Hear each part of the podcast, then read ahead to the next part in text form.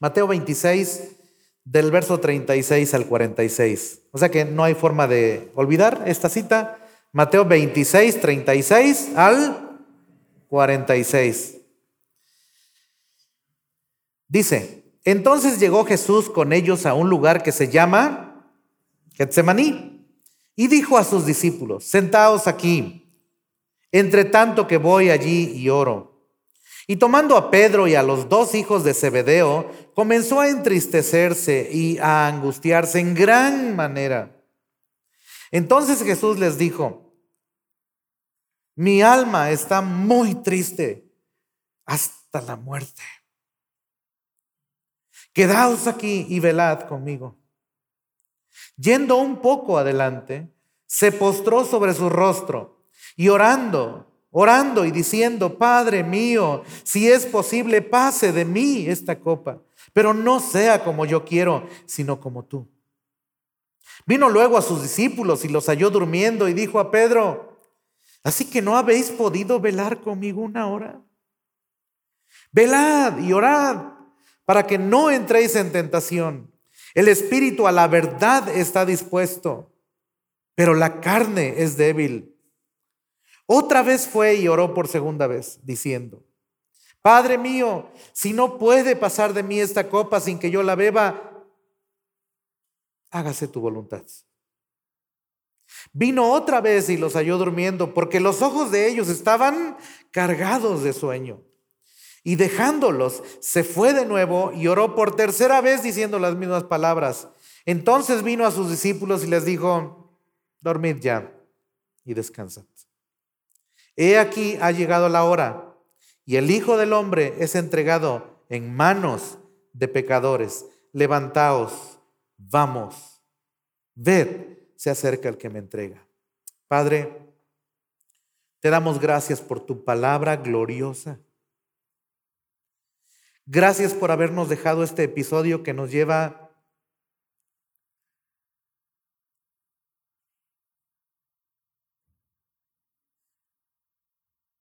que nos lleva a pensar quién eres tú y tu obra más maravillosa del universo. Te damos gracias, Señor. Por favor, abre nuestros oídos. Como decía el salmista, abre mis ojos y miraré las maravillas de tu ley. Señor, habla al corazón de cada uno de los que estamos aquí en esta mañana. Te lo rogamos y te damos muchas gracias, Señor. Gracias por ser bueno y misericordioso con nosotros.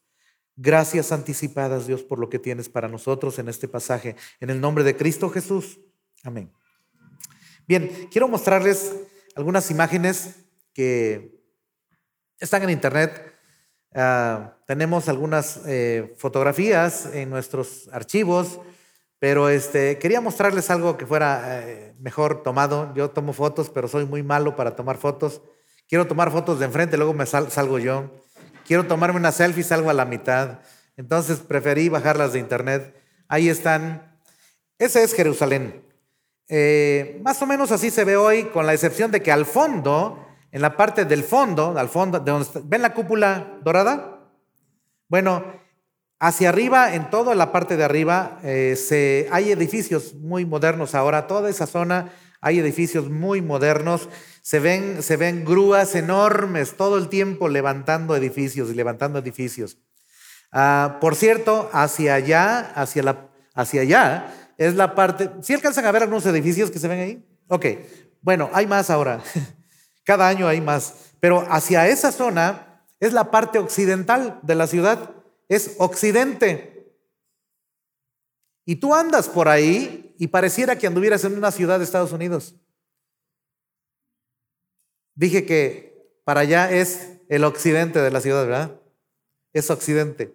Curiosamente, desde donde está tomando la fotografía, este que tomó esta foto, está en el Monte de los Olivos, que ahorita lo vamos a ver, está en el Monte de los Olivos. Entonces, viendo desde Jerusalén, desde ahí, desde la cúpula, hacia donde está tomando el que está tomando la foto, es oriente, es el lado oriente de la ciudad. Y ese lado oriente se ven las casas muy orientales. De hecho, hay, hay, hay suburbios de, donde viven ah, muchos palestinos Este, y tienen su estilo de vida muy oriental, muchos de ellos, y sus casas todavía, algunas casas muy, muy orientales. Obviamente no, no es el propósito mostrarles esa, esa parte de, de alrededor de Jerusalén, pero quería, quería hacerlo notar. Bueno, de enfrente, enfrente de, de la cúpula, hay una parte ahí que es un cementerio, es el cementerio musulmán.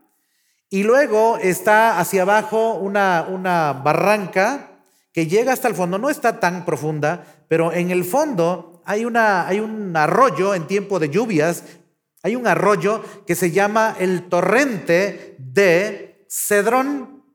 Siempre que les pregunto a los alumnos allá en el CI qué significa Cedrón, me dicen que significa cedro grande. Pero no, no, no significa cedro grande. Este, Cedrón significa arroyo de aguas negras. Ahora, cuando tú piensas en eso, dices, bueno, ¿y eso qué tiene que ver? Bueno, primero, todas las, todas las aguas negras, toda la suciedad, todo el drenaje que salía de todos los sacrificios que se ofrecían en el templo caían ahí. Entonces eso debió haber tenido un olor muy, muy fuerte, muy feo. Lo interesante aquí, hay un cuadro en el Antiguo Testamento muy hermoso.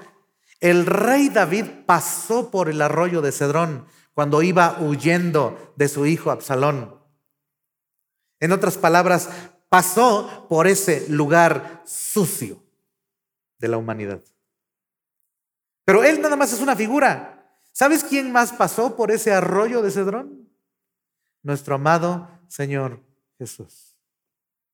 Pasó por ese torrente de aguas negras, sucias, de humanos. Y cruzó y subió. Entonces, ahora sí, subió hacia acá, bajó, pasó el, vado, el torrente, y subió hacia la zona. Ah, por ahí está, ahí. Todos esos árboles son de olivo.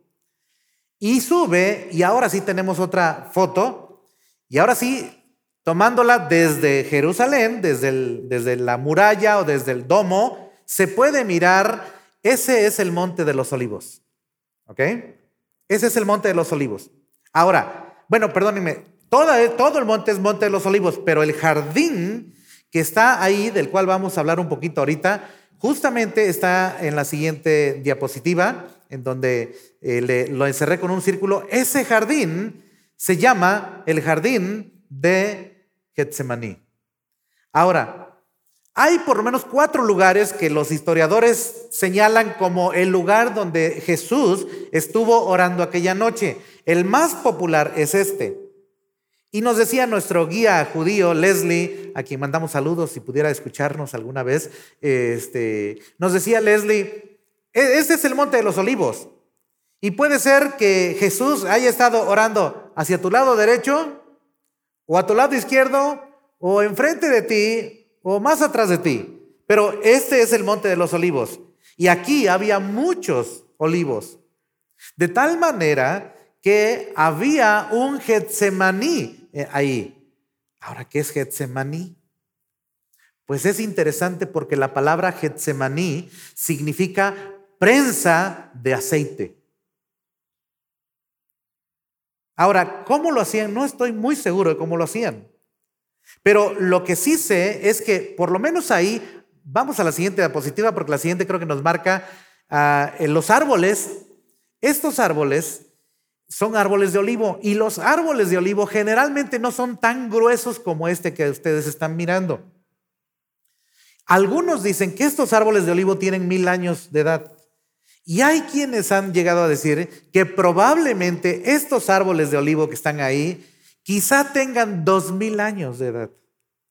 Y si fuera cierto, Jesús vio esos arbolitos de olivo. De hecho, es la única zona en todo el Monte de los Olivos en donde hay árboles tan gruesos por una edad tan larga que tienen esos árboles. Ahora sí tenemos otra diapositiva. Esa es la iglesia, es una iglesia que construyeron Ah, para cubrir justo el lugar donde está una piedra que se supone que es la piedra donde Jesús estuvo orando. Y es una piedra probablemente de dos metros Y es una piedra que, le, que le, hicieron unas, unas, este, unas grietas, unas zanjitas, y se sobreentiende que ahí era donde aplastaban las olivas hasta hacerlas añicos, y que era cuando el, el, aceite de olivo empezaba a salir y entonces lo recolectaban en el extremo de esta piedra.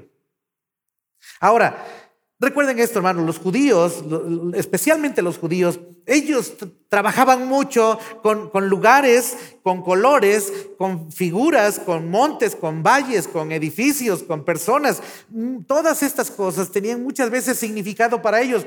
Y mucho de esto tiene que ver con la literatura apocalíptica. Entonces, si quieres saber más de Apocalipsis, bien valdría la pena que empieces un proyecto para estudiar en el CI. Son cuatro años nada más y en el séptimo semestre llevamos Apocalipsis. Entonces, bueno, este era un comercial, dicho sea de paso. Ok. Pero hay muchas figuras. Entonces, eh, eh, eh, Galilea tiene una figura, Jerusalén tiene otra enseñanza, este, Adulam tiene otra enseñanza. Todos los lugares tienen nombres, pero los nombres generalmente reflejan algo, indican algo, son indicadores de algo. Pues Getsemaní es indicador de algo. Yo les dije que ahí estaba un Getsemaní. Esa piedra, ese lugar donde se aplastaban las olivas, era la prensa que llamada en hebreo Getsemaní. Era el lugar donde se despedazaría una oliva. ¿Y sabes qué? Nuestro Señor esa noche fue ahí. Y siempre pensé, y por algunas películas que vi de niño, eh, y bueno, más eh, joven también, pero por muchas películas que vi de, de, la vida de Jesús y del sacrificio de Jesús, yo me imaginaba que era una piedra más o menos así como de metro y medio de alta, y que el Señor Jesús llegó y puso sus codos ahí, así como nosotros, ¿verdad? Cuando oramos, ¿verdad? Tratamos de recargar todo el cuerpo para que mientras oramos estemos descansando o nada más me pasa a mí. Y si puedo recargarme todo y que mi cara esté en la almohada para mientras estoy orando, pues está mejor.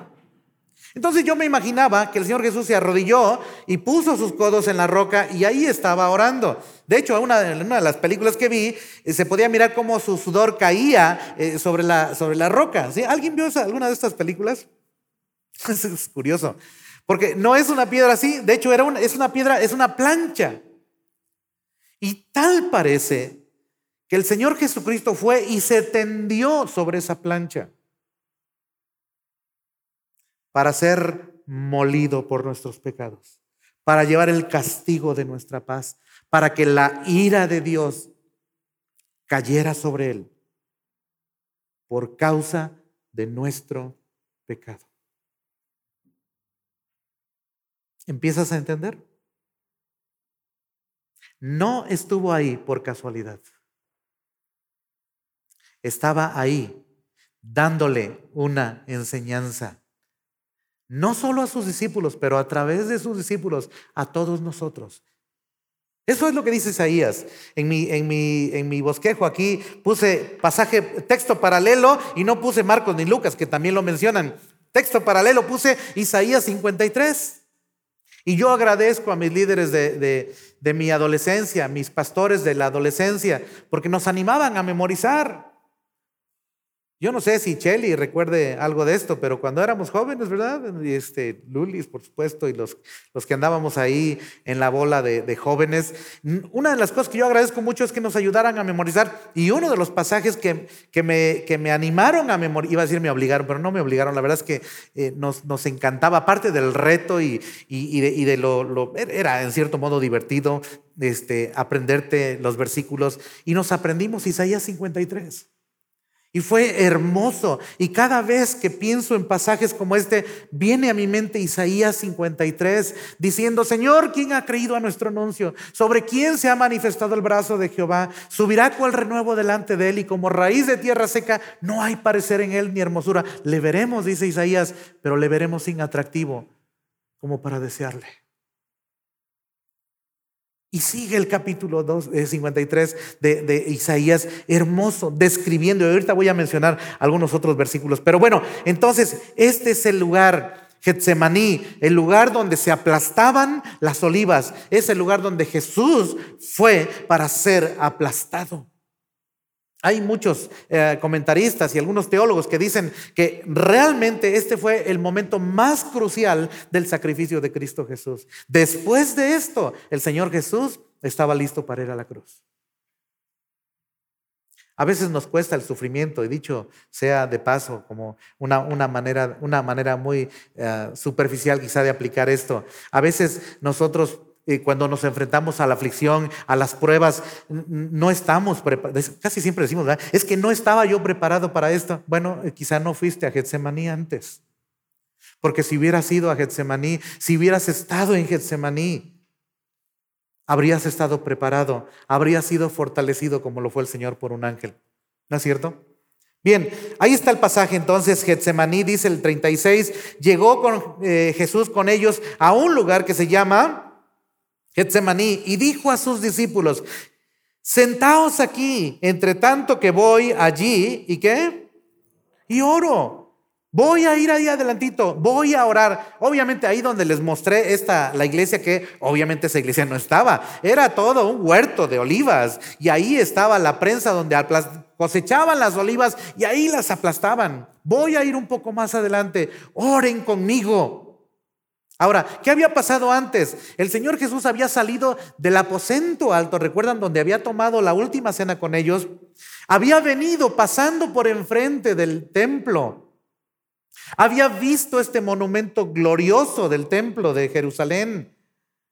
Era impresionante porque muchos dicen que esa parte del templo se podía mirar hasta el monte Hermón, o más bien desde el monte Hermón podías mirar el templo de Jerusalén. Y el Salmo 42 dice algo de, de, que eh, estando en el monte de los hermonitas, su último vistazo del, del, salmista era hacia Jerusalén para mirar donde había estado dirigiendo el culto de alabanza. En fin, todas estas cosas que se mezclan aquí. Viene Jesús, pasa el torrente de Cedrón, va con sus discípulos al monte de los olivos y escoge este huerto todos los huertos tenían dueño, por supuesto.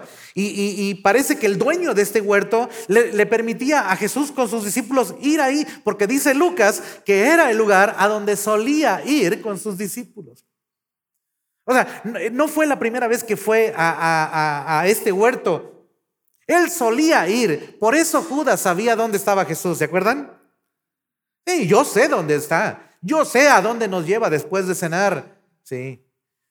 Si me dan 30 monedas de plata, yo se los vendo. Yo se los entrego. Qué corazón tan de diablo, ¿verdad? Bueno, eso dijo Jesús. Uno de vosotros es diablo. Así lo dijo. Entonces Judas sabía dónde estaba el Señor Jesús. Y seguramente muchas veces estuvo orando con ellos en la noche ahí. ¡Wow! ¡Qué tremendo!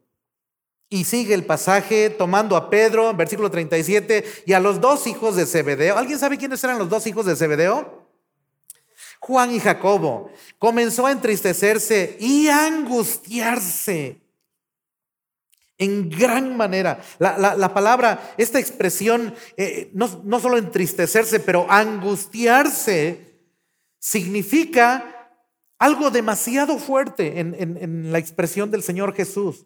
O sea, es un momento crucial en el que el Señor Jesús sabe lo que viene y toma a estos tres con los que a los que les ha mostrado muchas cosas que no le ha mostrado al resto de los apóstoles, a estos tres que los había llevado allá al, al monte Tabor donde vieron a Elías y a Moisés, a estos tres con los que había entrado a resucitar a una niña y en fin, muchas cosas les había mostrado a estos tres y con ellos tres son su círculo más íntimo. Y empieza a decirles el Señor. Miren lo que dice el versículo que sigue. Entonces Jesús les dijo, ¿qué les dijo?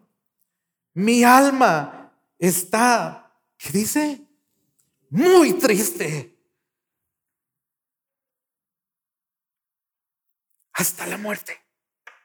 La palabra que, Mateo usa aquí para eh, expresar lo que Jesús dijo es, es la palabra perilupos. Y esta palabra perilupos es de donde viene la palabra periférico.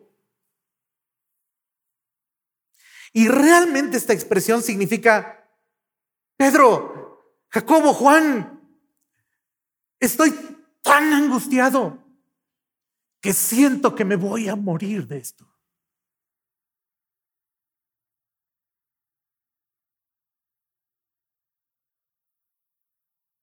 O sea, no estoy triste hasta mañana, sino estoy triste al grado que siento que me voy a morir.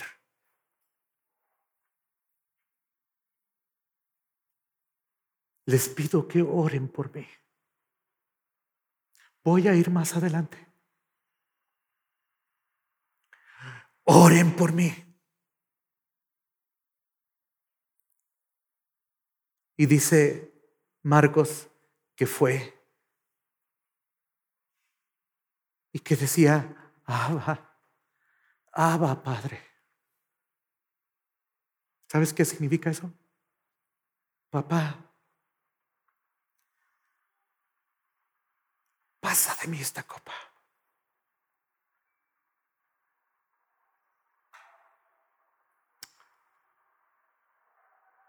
Padre, si hay otra manera en que esto pueda pasar, que pase.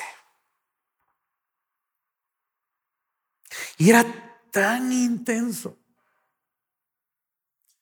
que dice Lucas que empezó a sudar. ¿Y sabes cómo era su sudor? Eran como grandes gotas de sangre que caían a tierra. Y tú dices, ah, ¿quién sabe si eso pueda ser posible?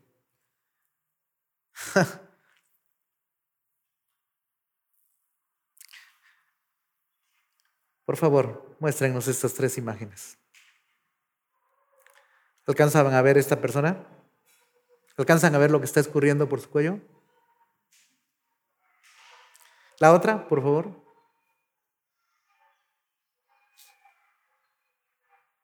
¿Alcanzan a ver lo que está escurriendo por su frente? ¿Tenemos otra más?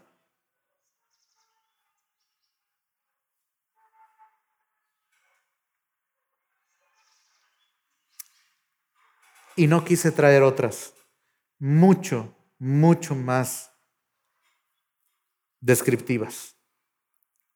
Personas que bajo un estrés brutal, sus vasos capilares empiezan a sacar, en lugar de sacar sudor, empiezan a sacar sangre de los vasos sanguíneos. Déjenme darles esta, esta definición.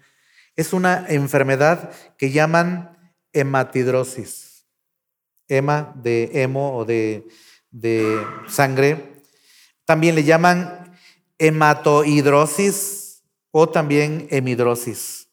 Es una afección en la cual los vasos sanguíneos capilares que alimentan las glándulas sudoríperas se rompen provocando que exuden sangre y ocurre en condiciones generalmente de, estrés físico o emocional en extremo. ¿Ya viste qué dijo Jesús? Oren por mí. Estoy angustiado y siento que me voy a morir.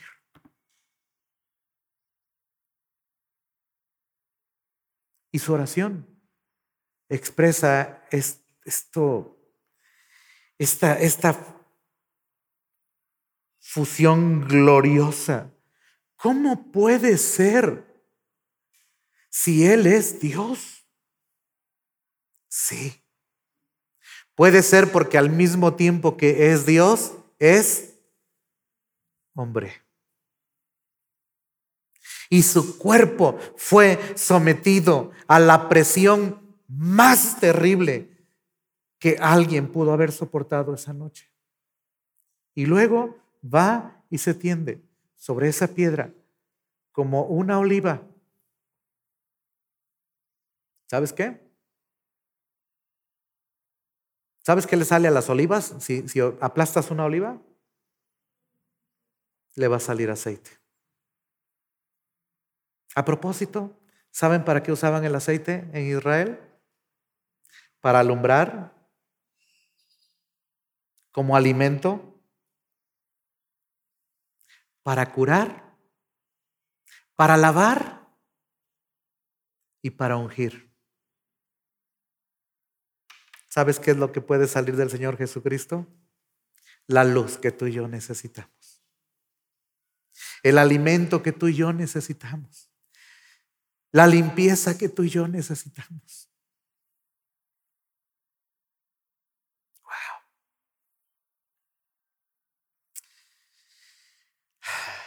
No sé si pueda decir todo lo que este pasaje realmente quiere decir, hermanos. De verdad.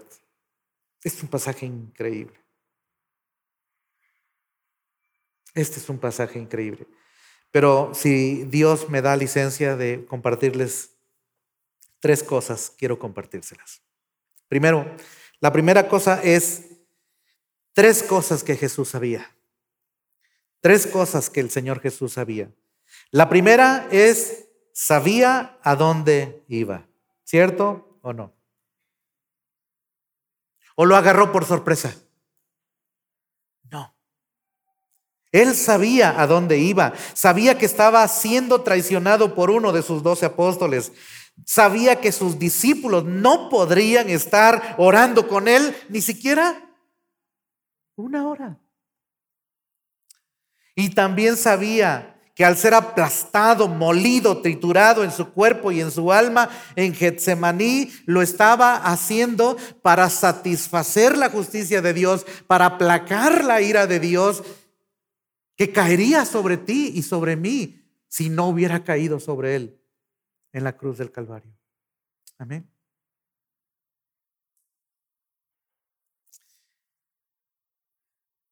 Segundo, sabía cuánto le iba a costar. Separarse de sus amados por tres años y medio había estado con ellos todo el tiempo. Y ahora había llegado el momento en que se separaría de ellos. De hecho, había llegado el momento en que ellos iban a herir al pastor y ¿qué iba a pasar con las ovejas? Se iban a dispersar. Y eso duele mucho, hermanos. Sabía también de la separación que iba a haber de su cuerpo, de su alma. Su cuerpo iba a morir y a ser sepultado en una tumba también. Sabía que iba a sentir la misma soledad del Padre Celestial. ¿No es cierto? ¿Se acuerdan que dijo en la cruz? Eli, Eli, lama sabactani. Y gracias a Dios que los apóstoles nos tradujeron esa expresión, ¿verdad? Dios mío, Dios mío, ¿por qué me has desamparado? Y dice el Salmo 22, ¿por qué estás tan lejos de mi salvación, Padre? Y de las palabras de mi clamor, clamo de día y no respondes, y de noche y no hay para mi salud. Sabía el Señor cuánto le iba a costar y sabía que en esa cruz llevaría tu pecado y el mío.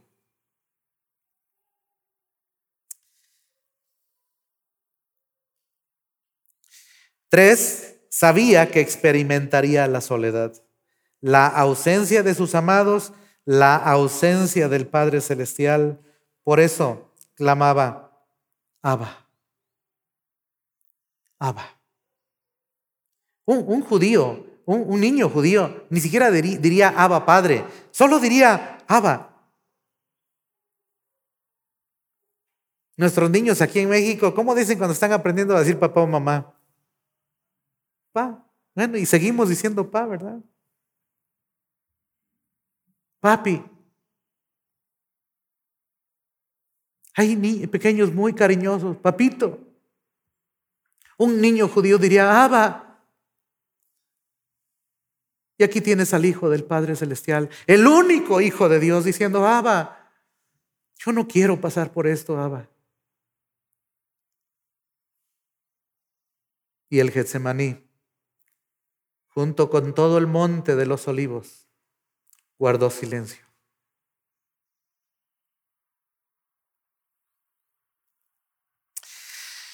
Tres cosas que Jesús sabía entonces. ¿A dónde iba? ¿Cuánto le iba a costar? Y sabía la soledad que experimentaría. Número dos. Número dos. Tres cosas que a Jesús le angustiaban. Le angustiaba la muerte. Como hombre, le angustiaba la muerte. ¿Te angustia la muerte? Yo sé, yo no digo que si tienes miedo o no, porque yo sé que a los hijos de Dios la confianza que tenemos es que estar ausentes del cuerpo es estar presentes con el Señor. ¿No es cierto? ¿Te quieres morir ahorita? Yo no me quiero morir. Yo quisiera que el Señor me deje otros años más y que me permita seguirle amando y seguir sirviéndole y seguir amándole y seguir honrándole. ¿Tú no? Yo no me quiero morir. A mí me angustiaría si el Señor me hiciera saber que voy a morir en estos días. Él sabía que en menos de 20 horas su cuerpo estaría colgado en una cruz y su espíritu saldría de su cuerpo. Segunda cosa, al Señor Jesús también le angustiaba la incapacidad de sus discípulos. ¿A qué fueron al huerto? Fueron a orar. Jesús había sido específico con ellos diciéndoles, estoy angustiado, siento que me voy a morir, oren conmigo. ¿Y qué hicieron? Se durmieron.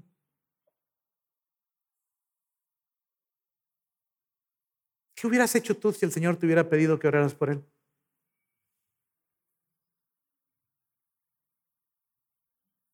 Estoy muy cansado, maestro. Es que no sabes el día que pasé. No, y hoy miércoles, no, hombre, yo no sé por qué los hermanos hacen el culto tan tarde.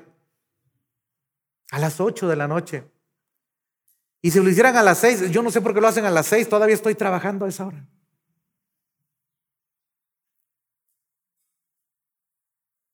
Y ahorita te voy a decir por qué. Al final te voy a decir por qué nos cuesta orar una hora. Al final te lo voy a decir. Los halló durmiendo y con tanta paciencia el Señor con tanto amor les dijo, necesitan velar y orar. Miren lo que dice, por favor, el versículo 41. Velad y orad. ¿Para qué? Para que no entréis en tentación. El espíritu a la verdad está dispuesto, pero la carne es débil. Entonces, debilidad en todos los sentidos que puedas encontrar en los apóstoles. Y sabes qué? Entre más cosas encuentres en los apóstoles, más cosas te das cuenta que tienen ellos que tú tienes también. Y que yo tengo también. ¿No es cierto? Ráscale a los apóstoles, júzgalos, analízalos, míralos con ojo crítico y ve cuán pésimo es tener apóstoles como ellos. Y fíjate cuán pésimo es tener discípulos como tú y como yo. ¿No es cierto?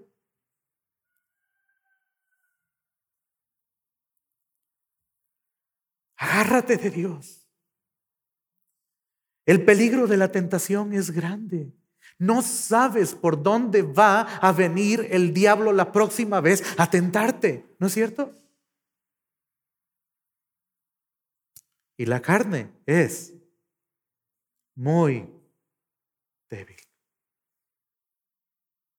Por eso hay urgencia de orar. Pídele a Dios, pídele a Dios que te libre de salirte con la tuya. Pídele a Dios que te fortalezca para poder hacer solamente su voluntad. Pídele a Dios que no te deje dormir cuando debes estar velando y orando. Y en tercer lugar, le angustiaba al Señor. ¿Sabes qué era lo que más le angustiaba? Saber que tenía que beber la copa más terrible, la copa de la ira de Dios. Y no puedo mostrarles tantos pasajes de la Biblia. Estoy tratando de, como cuando, cuando exprimes un limón, ¿no? De esos limones secos, ¿no? que, son, se ven grandotes así. ¿Cómo se llaman los limones? ¿Turcos o ¿eh? persas? Sabía que eran orientales ese limón. los cortas y dices, este limonzote debe tener mucho jugo y lo exprimes y solo le salen dos gotitas. Pues estoy tratando, estoy tratando de exprimirle.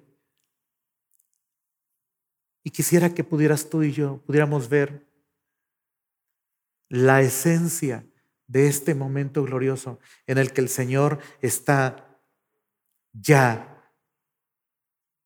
disponiéndose a recibir la ira de Dios. ¿Sabes qué dice Pablo? Al que no conoció pecado, por nosotros le hizo pecado. Y a los Gálatas les dice que en verdad Cristo recibió la maldición, porque así estaba escrito, maldito todo aquel que es colgado en un madero. Él llevó tu maldición y la mía. Dice Sugel Michelin, me encanta lo que dice, si Cristo no hubiera pasado por este trago amargo de la ira de Dios esa noche en el Getsemaní, el cielo estaría vacío por toda la eternidad y el infierno estaría a reventar, porque estaríamos tú y yo también ahí.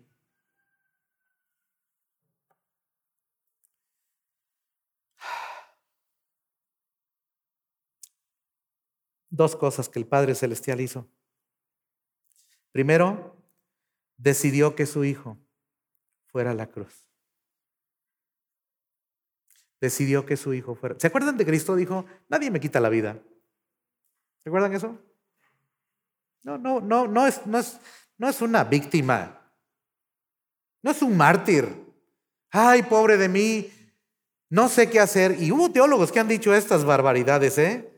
Teólogos que han dicho, Jesús no tuvo otra opción, entonces él quería ser rey de los judíos, pero como los judíos no lo aceptaron, pues ni modo, este, le dijo al padre en oración, padre, pues mira, estos judíos no me han aceptado, ¿qué hacemos? Y el padre rascándose la cabeza, el padre se le cerra rascándose la cabeza, hijo, pues no tengo otro plan, pues déjame ver qué plan B inventamos. ¿Sabes qué?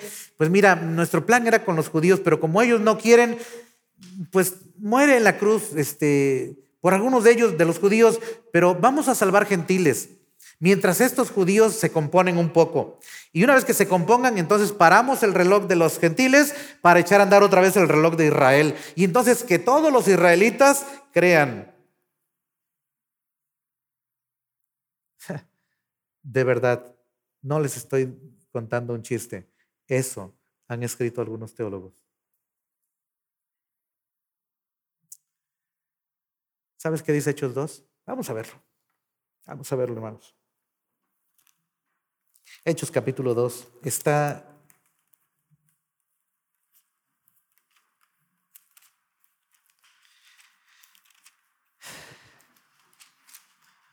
de lo más glorioso este, este pasaje. El apóstol Pedro predicando. ¿Se acuerdan ese, ese día en Hechos 2, cuando el Espíritu Santo acababa de descender sobre los discípulos y que los judíos inconversos, incrédulos, pensaban que los 120 discípulos estaban borrachos. ¿Recuerdan eso, hermanos? Y entonces Pedro se para. Pedro se para y les dice, no están borrachos, lo que está pasando es lo que es que el Espíritu Santo acaba de ser derramado como lo había prometido Dios a través del profeta Joel. Y luego de explicarles eso, en el verso 22, Hechos 2:22, Quiero que lo vean, por favor. Dice, varones israelitas, oíd estas palabras. Jesús Nazareno, varón aprobado por Dios entre vosotros, con las maravillas, prodigios y señales que Dios hizo entre vosotros por medio de él, como vosotros mismos sabéis. O sea, Jesucristo anduvo haciendo maravillas por tres años y medio. Y de eso ustedes saben. Yo no sé si Pedro podía decir, hey, Pablo, Pedro, Tú sabes que el Señor sanó a tu hijo. El Señor te libró de una lepra a ti. Ay, a ti estuviste con los cinco mil. También comiste ese día. Cuando eran solo cinco panes y dos peces. Ay, a ti, a ti resucitó a tu sobrina. Y ay, a ti te resucitó. Tú te acuerdas que te habías muerto. Y él te levantó. O sea, casi puedo oír a Pedro. Ustedes saben que el Señor Jesús, que el Padre aprobó a su Hijo con muchas maravillas, señales y prodigios que Dios hizo entre ustedes. Y de eso ustedes lo saben. Y luego el 23, a este dice, al Señor Jesús, a este, entregado. No, seguro lo entregó Judas. sí, también. Pero mira, ¿quién lo había entregado antes? A este, entregado por el determinado, ¿qué dice? Consejo y anticipado conocimiento de quién? De Dios. ¿Sabes por qué lo prendisteis y lo matasteis por manos de inicuos crucificándole? Porque el Padre Celestial había entregado a su Hijo. Oigan, eso es lo que dice Juan 3:16. Porque de tal manera amó Dios al mundo que ha, y en este contexto, ha entregado. Hermanos, el Padre entregó a su Hijo unigénito para salvar pecadores salidos del torrente de Cedrón, de las mismas aguas negras de México o del país de donde seas. ¿No es cierto? No me digas que tú eras el más bueno de tu familia, porque yo ya le he echado un vistazo a mis familiares y yo estaba al frente había uno que era el más terrible ahí en el rancho. Era el más grosero, el más yo era grosero y decían que él era el más grosero. Era sucio como no tienes idea. Y un día este tipo me dijo, "Oye, la gente dice que yo soy el peor de aquí del pueblo. Yo creo que se equivocan. Yo creo que eres tú." Tenía razón. Tenía razón. Y yo no tenía idea de que Dios iba a tener misericordia de mí. Y aquí estoy. ¿El mejor? Para nada. A pesar, a pesar de eso, Él entregó a su Hijo por mí. Entonces el Padre Celestial había decidido entregar a su Hijo Dios planeó que su hijo fuera varón de dolores y experimentado en quebranto y que escondiéramos de él el rostro y que fuera despreciado y desechado entre los hombres. ¿No dice eso Isaías 53? Planeó que su hijo pagara el precio más alto que se puede pagar por pecadores como tú y como yo. Segundo, decidió escuchar el gran clamor. Oigan, por cierto, ¿Libró a su hijo de la muerte? Bueno, debo preguntarles, ¿escuchó a su hijo? Sí, lo escuchó. ¿Lo libró de la muerte? Bueno, para los que dijeron que no, debo decirles que en esta ocasión están equivocados. Sí libró de la muerte a su hijo, pero no el día que estaba en Getsemaní. No el día viernes que lo crucificaron, lo libró al tercer día. Amén. Decidió que su hijo pasara por la cruz y que pasara por la tumba y que quedaran las evidencias de que su hijo estuvo sepultado tres días y tres noches. Y estuvimos, Marco y Esdras, ahí. Y me encanta el texto que pusieron los hermanos ahí en la tumba, en la entrada a la tumba. La tumba está vacía, hermanos. La tumba de José de Arimatea. Y dice, ¿por qué buscáis entre los muertos al que vive? No está aquí, pues ha resucitado. Y eso es lo más glorioso, hermano. Vamos a ver Hebreos, por favor, capítulo 5, verso 7. Por aquello de que algunos digan, yo digo que no lo libró.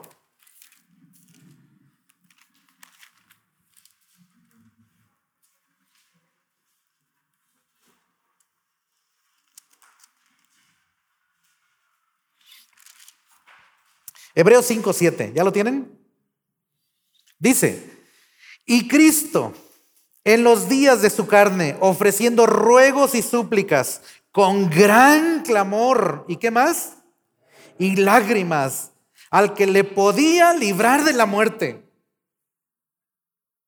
¿Qué dice? Fue oído a causa de su temor reverente. Hermanos, esto nos debe hacer estar en reverencia ante nuestro gran Dios y Señor Jesucristo. Hermanos, Él está vivo. El Padre lo levantó de entre los muertos. Por eso estamos aquí. Sería muy triste estar adorando a un Jesús que murió ciertamente, pero que no se levantó de los muertos. Estaríamos en el mismo nivel de los que adoran a Mahoma o a Confucio o a Buda, ¿no es cierto? ¿Qué chiste tendría estar adorando a alguien que murió y que no se levantó de los muertos? Pero ahora, dice Pablo, Cristo ha resucitado, primicias de los que durmieron, es, ha sido hecho. Hermanos, nuestro Señor está vivo. Y Él dijo que donde dos o tres estuvieran congregados en su nombre, ahí estaría Él en medio de ellos. Vamos a ver Hebreos 2, ya que estamos ahí, para no alejarnos tanto. Dice Hebreos 2, por tanto, es necesario que con más diligencia atendamos las cosas que hemos oído, no sea que nos vayamos a resbalar, dice el escritor. Versículo 2. Porque si la palabra dicha por medio de los ángeles fue firme y toda transgresión y desobediencia recibió justa retribución, ¿cómo escaparemos nosotros si descuidamos una salvación tan grande, la cual habiendo sido anunciada primeramente por el Señor, nos fue confirmada por los que oyeron, testificando Dios juntamente con ellos con señales y prodigios y diversos milagros y repartimientos del Espíritu Santo según su voluntad? Y luego va a continuar hablando de nuestro amado Señor Jesús. Dice, porque no sujetó a los ángeles el mundo venidero acerca del cual estamos hablando, pero alguien testificó en cierto lugar diciendo, ¿qué es el hombre para que te acuerdes de él? ¿O el hijo del hombre para que le visites? Le hiciste un poco menor que los ángeles le coronaste de gloria y de honra y le pusiste sobre las obras de tus manos. Todo lo sujetaste bajo sus pies. En cuanto, porque en cuanto le sujetó todas las cosas, nada dejó que no sea sujeto a él. Pero todavía no vemos que todas las cosas le sean sujetas. Y tú dices, ¿está hablando de nosotros? No, está hablando de Cristo. Mira lo que dice el versículo que sigue. Nueve, pero vemos a aquel. ¿Quién es aquel? Cristo que fue hecho un poco menor que los ángeles. ¿A quién? A Jesús. ¿Cómo lo vemos? Coronado de gloria y de honra a causa del padecimiento de la muerte, para que por la gracia de Dios gustase la muerte por todos. Hermanos, tendría que terminar de leer la carta a los hebreos. Qué hermoso pasaje. Qué hermoso pasaje. Pero hay una cosa más. Vamos al Evangelio de Lucas, por favor. Déjenme. Perdón, Marcos, Marcos 14, 37. Marcos 14, 37. Este versículo me... Realmente me impactó. Marcos 14, 37.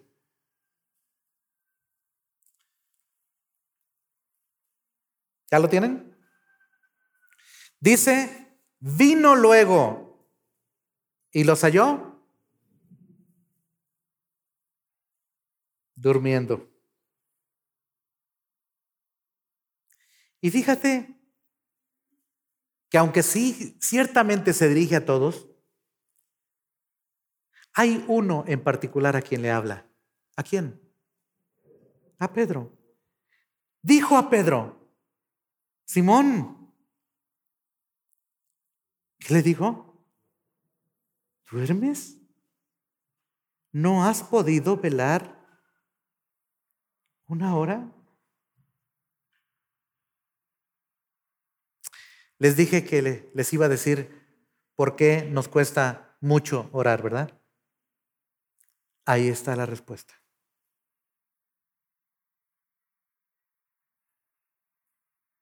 A veces ponemos todo tipo de razones. Vamos a llamarle razones. En el fondo tú y yo sabemos que son pretextos. ¿Cierto? Tuve un día largo, tuve un día muy pesado, tuve mucho trabajo, tuve mucha tarea, o si el miércoles te tocó ir a jugar, a hacer deporte, me cansé mucho haciendo deporte. ¿Qué otra cosa? Díganme otro pretexto, hermanos. Digo, díganme otra razón. Tuve un día malo, no puedo orar. Esa ya es más fuerte, ¿no? Me duele el cuerpo, me siento mal. Y, y, no digo, no digo que sea mentira, ¿verdad? Solo pregunto, ¿esa es la razón por la cual no puedes orar? Me gustó algo que dijo el hermano Sugel Michelén. Dijo, no es un asunto de tiempo, ni de cansancio, ni de trabajo. Es un asunto, escucha esto, es un asunto de perspectiva. Tú dices, ¿sí ahora? Sí, es un asunto de perspectiva. ¿Cuál es tu perspectiva de la oración? ¿Cuál es tu perspectiva de ti mismo? ¿Cuál es tu perspectiva de Dios? Oigan, a ver, voy a hacer un examen. ¿Cuántas son mamás? A ver, alcen la mano todas las que son mamás, por favor. Y uno que otro papá, pero ahora mamás nada más. Cuando sus bebés estaban pequeños y se enfermaba el bebé.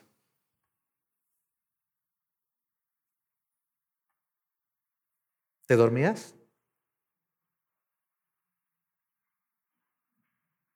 ¿Y qué tal si ya lleva dos noches con malestar? ¿La segunda noche te quedas dormido? ¿Dormida, perdón? No. Yo he escuchado a mamás que dicen, llevo dos semanas sin dormir, hermano. ¿Sabes por qué? Porque es un asunto de perspectiva. Es tan importante que ella esté ahí cuidando al bebé. Y yo sé que hay ocasiones así muy raras, muy extrañas, en que la que se duerme es la mamá y el que está despierto es el papá. También lo sé. No fue mi caso y debo confesarlo. Pero sí, también lo sé. En que el papá se pasa toda la noche en vela por el bebé y amanece y tiene que tomarse un café con un pan todo duro e irse a trabajar. Y en la noche tendrá que regresar, cenar algo y otra vez sentarse con el hijo porque está enfermo. Y más si está en el hospital. ¿No es cierto? Oigan, yo creo que estuvimos una vez en el hospital con uno de nuestros hijos. Y fue la noche más larga de mi vida. Y eso que me fui a dormir como seis horas. Las demás Estuvo Lu, bueno, Lu estuvo esas seis horas ahí. Hermanos, debe ser terrible tener que estar sin dormir porque tu hijo está enfermo. Pero puedes hacerlo porque sabes que debes hacerlo y que además quieres hacerlo, ¿no es cierto? Oigan, ¿y qué tal un soldado en la guerra? Se empiezan a oír los cañonazos y el tipo dice, es que tuve un día tan pesado hoy, este, este, este, este rifle de asalto pesa como 20 kilos y la mochila que me dieron pesa como otros 20, que yo me voy a dormir. Oye, pero están los cañonazos. No importa, yo me voy a dormir porque... ¿Hace eso un soldado? Y si lo llegara a hacer, vendría su jefe y le daría por lo menos un par de patadas. ¿No es cierto? Yo he escuchado, nunca fui soldado. Es un asunto de perspectiva. ¿Qué piensas de la oración?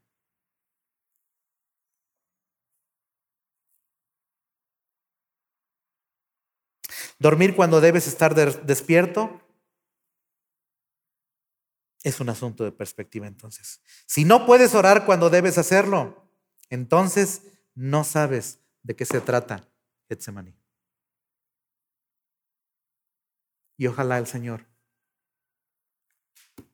nos lleve a Getsemaní para aprender cuánta necesidad tenemos de seguir orando. Amén. Yo espero que este miércoles, mano Eric y mano Montalvo, el culto de oración esté más asistido. Porque nuestra perspectiva haya sido cambiada. No es cómo me siento, es cuánto necesito orar. Amén. No es cuántas cosas tengo que hacer, es cuánto necesito ser fortalecido por mi Señor. Oye, ¿se acuerdan que el texto dice que justamente cuando estaba sudando como grandes gotas de sangre que caían a tierra, dice la escritura que un ángel del Señor vino y le fortaleció? ¿Sabes cuáles son los momentos de fortaleza? Cuando estás siendo aplastado y clamando al Padre y diciendo, Padre, si tú no me salvas de esto, me voy a morir. Y si nunca has experimentado esto, quizá Dios te lleve a experimentar esto. No por el sufrimiento en sí, sino por la gloriosa enseñanza de Cristo de ora, porque es necesario orar. Vela y ora porque ciertamente el espíritu está dispuesto, pero la carne es débil. Amén, hermanos. Yo espero que Dios nos bendiga. Mientras recordamos esto, mientras pasamos por esto, que el Señor bendiga tu corazón y que nos haga más dependientes de Él en oración. ¿Quiénes de ustedes necesitan estar clamando al Señor? Gracias a Dios. Gracias a Dios. Hermanos, Marco decía algo muy importante hace un rato. Es muy hermoso cuando sabes que alguien está orando por ti. Carlos Spurgeon decía, mientras yo predico, hay un grupo de personas abajo, y es que había un, había un sótano abajo del púlpito. Decía, mientras yo predico, aquí abajo hay personas sosteniéndome en oración. Martín Lutero se despertaba a las 12 de la noche y decía, tengo tantas cosas que hacer que necesito más tiempo para orar.